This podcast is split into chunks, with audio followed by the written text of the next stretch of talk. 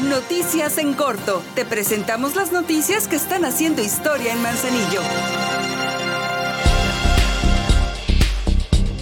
La primera Semana de la Cultura y las Artes organizada por el Ayuntamiento de Manzanillo a través del Instituto Municipal de la Cultura y de la Dirección General de Desarrollo Humano comenzó siendo todo un éxito, pues en su primera sesión involucró la poesía de Grace Licea y también los acordes de jazz de Bindu Gross y su grupo Rubato, provocando una velada muy especial. La tarde de este martes, el auditorio del Centro Cultural Salagua fue la sede de estas dos presentaciones que tuvieron como objetivo acercar diversas expresiones artísticas, mismas que fueron bien recibidas por el público.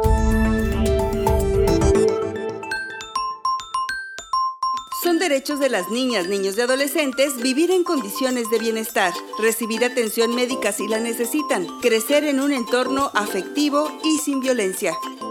Por amor a ellos y por amor a Manzanillo, respetemos sus derechos.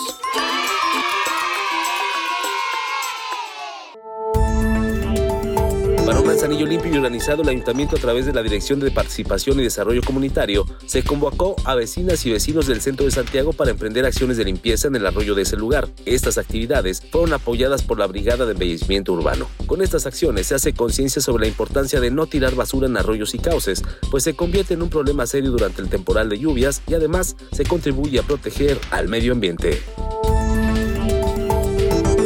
Las jornadas por la paz del Ayuntamiento de Manzanillo nuevamente hicieron presencia para generar comunidad en esta ocasión. La coordinación del sistema de justicia cívica las organizó en la Escuela Telesecundaria número 20 Jorge Chávez Carrillo, en donde alumnas y alumnos pudieron conocer temas sobre sus derechos, la legalidad, la educación vial, la educación sexual, los tipos de violencia y otros más. En esta agenda de actividades participaron las direcciones de Policía Vial, de Prevención Social del Delito, de Educación y Personas Jóvenes, de Servicios Públicos, el DIF municipal, la Procuraduría de Protección a Niñas, Niños y Adolescentes y el Instituto de la Mujer Manzanillense.